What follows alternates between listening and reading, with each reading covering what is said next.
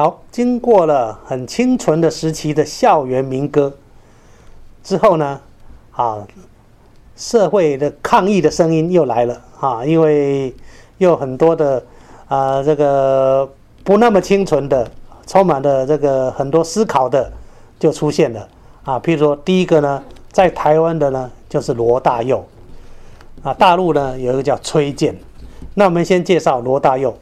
哦，他本身是一个医学系的，学这个放射科的医生。那他刚开始呢，也写蛮多的电影音乐啊，譬如说什么《闪亮的日子》喽，好等等的曲子。那他很多什么现象七十二变啦，《知乎者也》啦，啊，这个嗯，鹿港小镇呐，啊，这些都是属于啊，把当时的年轻人。没那么清纯，他从校园走出来以后，啊，这个跟校园民歌做了一个对称的一个思考，就出来了，就所以称为抗议歌手。那我们来介绍他的呢，是这一首叫做《亚西亚的孤儿》。其实我认为他标准的名称叫做《黄色的梦魇》，但是因为《亚西亚的孤儿》这吴浊流这个作品呢太有名了，那他也跟。用曲子来跟这个文学作品做对应，所以呢相得益彰，所以呢就叫亚细亚的孤儿。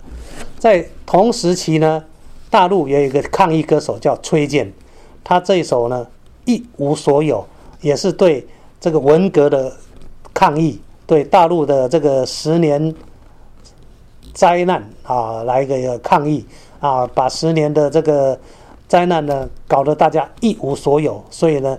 两岸同时在抗议，抗议大陆的抗议的这个叫做这个文革，让大家又贫又穷。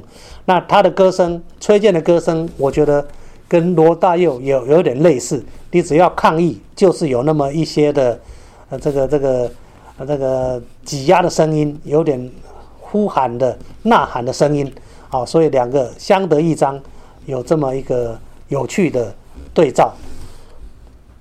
那同时呢，也有一个比较属于写情歌的啊，他的情歌呢啊，我想到现在应该情歌类没有人能够胜过他。那当然就是李宗盛。那这个情歌的大师呢，我们来介绍他的呃，跟郑怡啊，郑怡也在校园民歌扮演的重要的角色啊，他乐琴啊等等的，呃，这个后来慢慢进入。拍谱音乐，所以流行音乐的小雨来的正是时候，我想都是郑怡的成名曲子。那这些郑怡的情歌跟李宗盛的情歌啊，我们把它融合起来，就把李宗盛创作了这首《结束》，来等于呃介绍了这个国语流行歌曲的一个段落。好，所以呢，一一起来欣赏《亚细亚的孤儿》，一无所有和结束。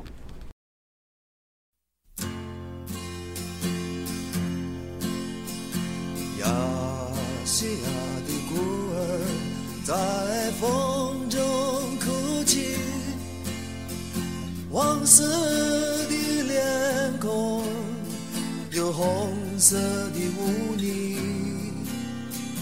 黑色的眼珠。有白色的恐惧。西风在东方，唱着悲伤的歌曲。亚细亚的孤儿在风中哭泣。没有人要和你玩平等的游戏，每个人都想要你心爱的玩具，亲爱的孩子，你为何哭泣？多少人在追？寻那解不开的问题，多少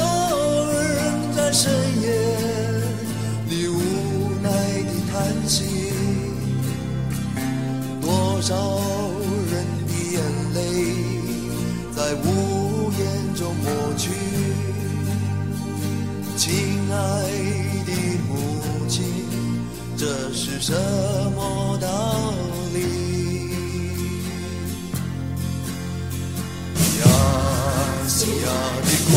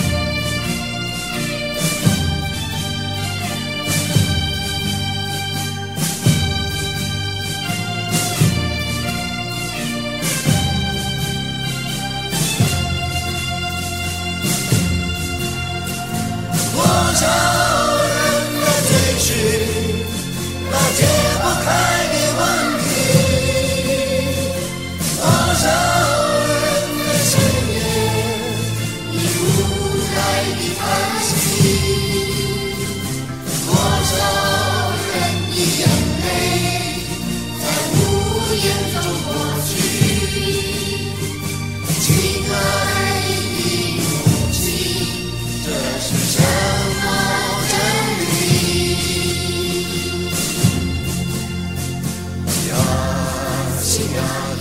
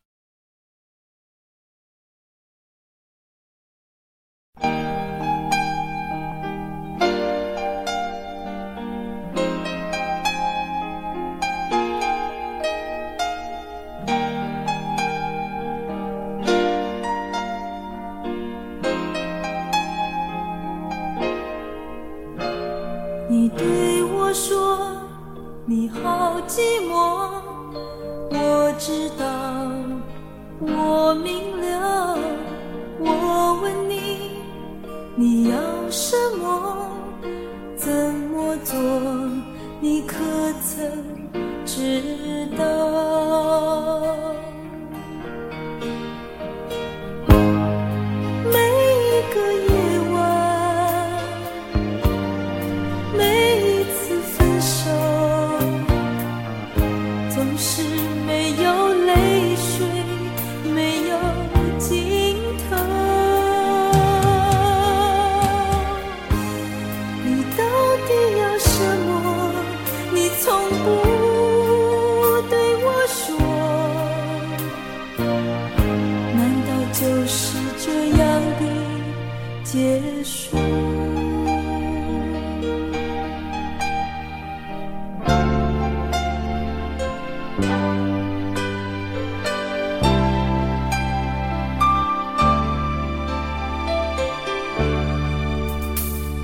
你对我说你好寂寞我知道我明了我问你你要什么怎么做你可曾知道？